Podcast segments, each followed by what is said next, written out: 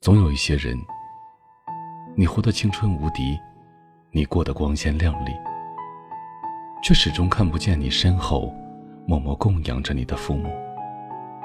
为了让你过上更好的生活，还在向这个世界低声下气。前段时间和朋友聊天，他陪一个弟弟在日本的北海道旅行。我问他玩的是不是很开心啊？他告诉我。他和弟弟不是一路人，所以旅途并不是很愉快。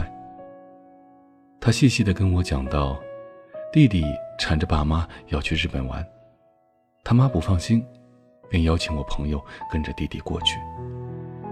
他的弟弟家境不算富裕，刚上大学也没有能力自己赚钱，却有着挥金如土的本事。就拿一件小事来讲吧。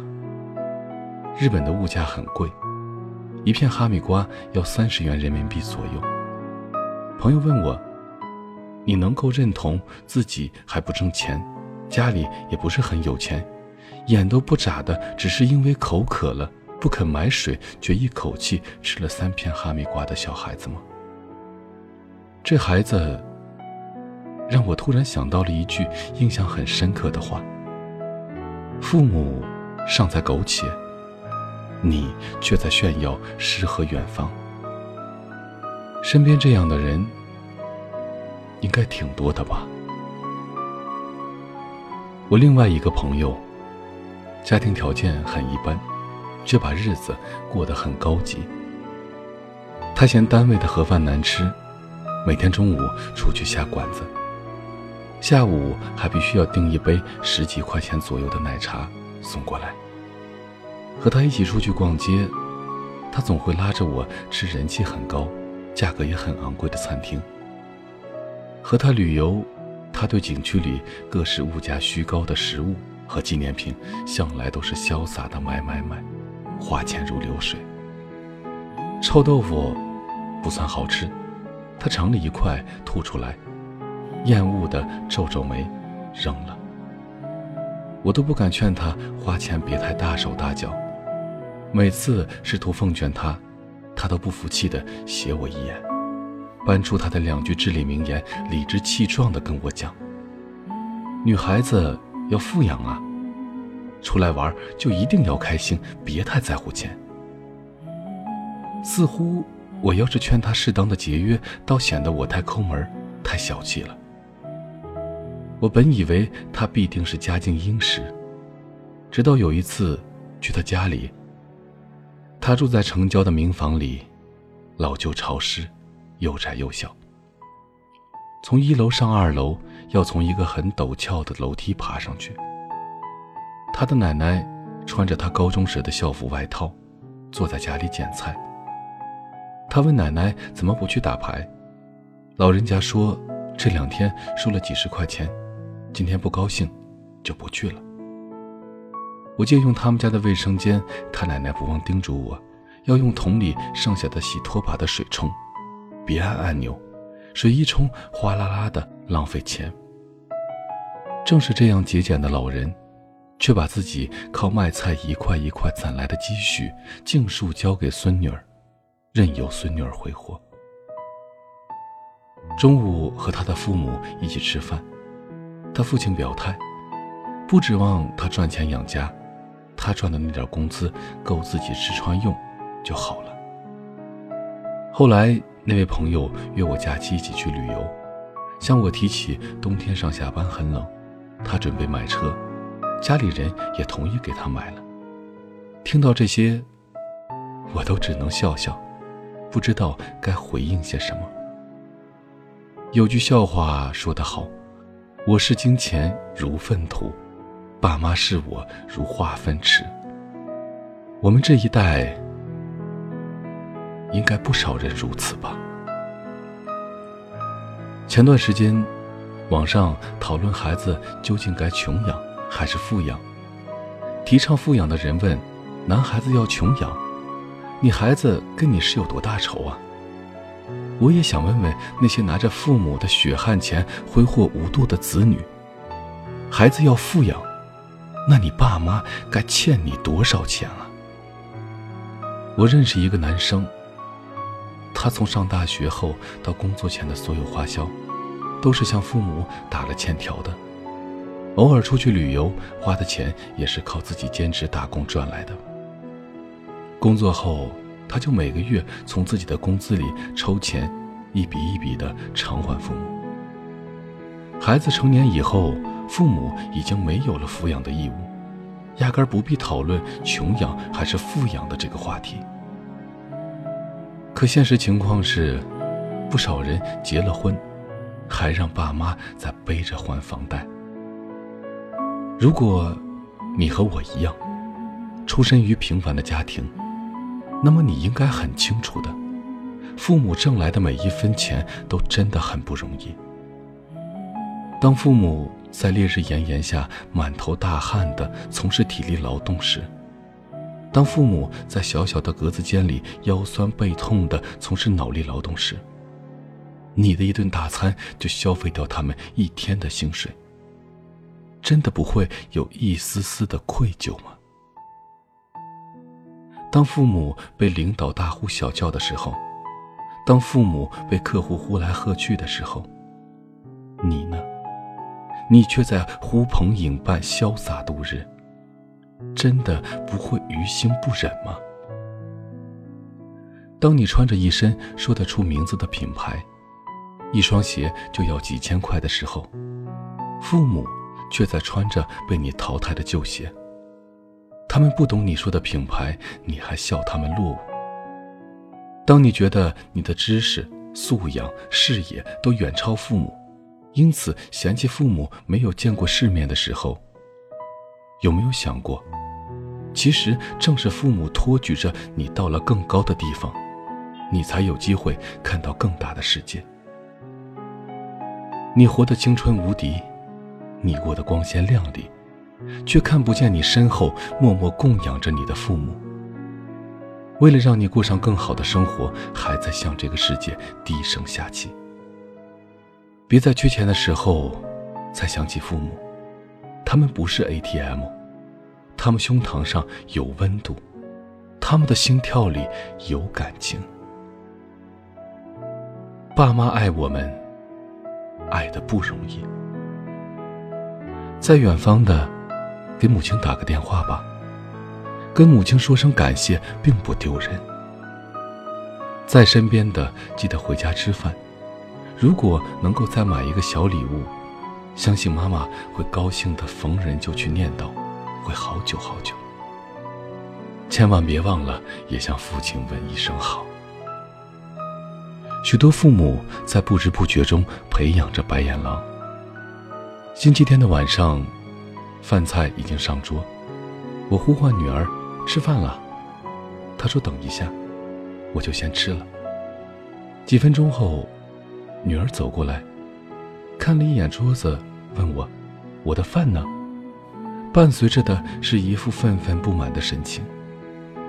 我的心里一惊，她的表情，她的质问，明明在告诉我：“你应该为我盛好饭的。”为什么不给我盛饭？七岁的他有一双好手，他明明可以自己盛饭，为什么觉得我理所当然的得替他盛饭呢？我立刻找到了原因。虽然我一直在警告自己不要替孩子做太多，让孩子学会为自己负责，但是我仍然和许多母亲一样，不知不觉替孩子做的多了一点。以前，我一直替他盛饭，以至于他认为盛饭这件事是妈妈应该为他做的，所以他不但不感激我一直以来替他盛饭，反而因为今天没有给他盛饭而不满起来。是啊，既然是妈妈应该做的，他又怎么会感激呢？我意识到这是在助长女儿的受之无愧感，受之无愧。是指某人觉得别人欠了他东西，或者认为别人必须给他特殊待遇。有这种倾向的人认为别人，尤其是亲近的人，应该给他想要的事物，别人给了他，觉得那是人家应该做的，他不知感恩；别人没有给，他就认为别人太不应该。于是就心生不满和怨恨。受之无愧感强烈的人，可能就变成了一只白眼狼。我看到许多父母不知不觉中在培养着白眼狼，他们替孩子做的太多。上学或者放学的路上，大多数孩子的书包都是由父母背着，孩子心安理得的空着手走，衣来伸手，饭来张口，不用干家务，只要搞好学习。物质享受被过分的满足，许多小学生有了自己的手机和电脑。这些，都是在助长孩子的受之无愧感。今天，他认为你应该为他背书包、买手机；明天，他就会认为你应该为他找工作、买房子、买车子。如果某天你给不了他想要的，他就要心生怨恨。教导孩子要学会负责，懂得感恩是多么的重要啊！一个懂得感恩的孩子，他会感激别人替他所做的，珍惜他得到的一切，觉得拥有眼前的一切既快乐又幸福。做父母的一定要谨记：如果你不想将孩子培养成白眼狼，那就千万不要替孩子做太多。不要助长孩子的受之无愧感，要去教导孩子懂得感恩。这样的一篇文章，分享给此时此刻正在收听的你，希望你能从中感悟出一些东西来。这里是许多年以后，我是无声。收听最新节目，请关注我的微信公众号“无声”。许多年以后这七个字的首字母。同时呢，你也可以在新浪微博搜索“无声的晚安”，就可以找到我了。我在内蒙古，跟你道一声晚安，城市另一端的你。从前对着收音机学唱旧的歌，我问妈妈为什么伤心像快乐，妈妈笑着。说他也不懂得，我想出去走一走。哦，妈妈点点头。天冷你就回来，别在风中徘徊。哦，妈妈眼里有明白，还有一丝无奈。天冷我想回家。童年已经不在，昨天的雨点洒下来，那滋味叫做爱。呜，别再中徘徊。呜，天冷就回来。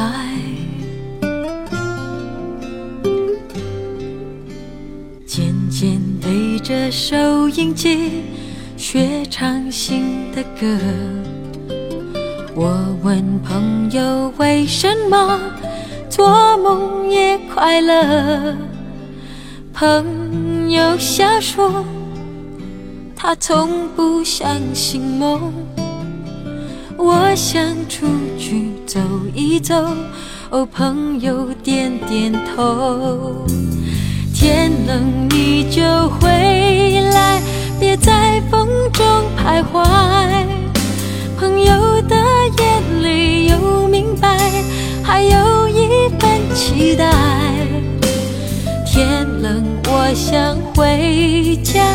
年少已经不在。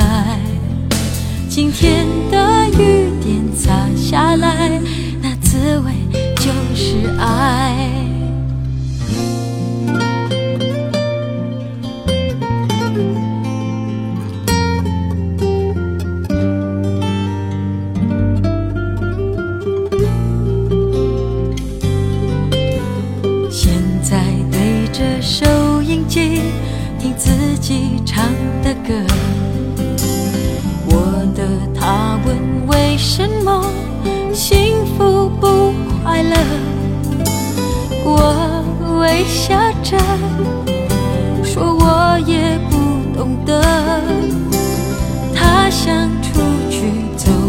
走我对他点点头。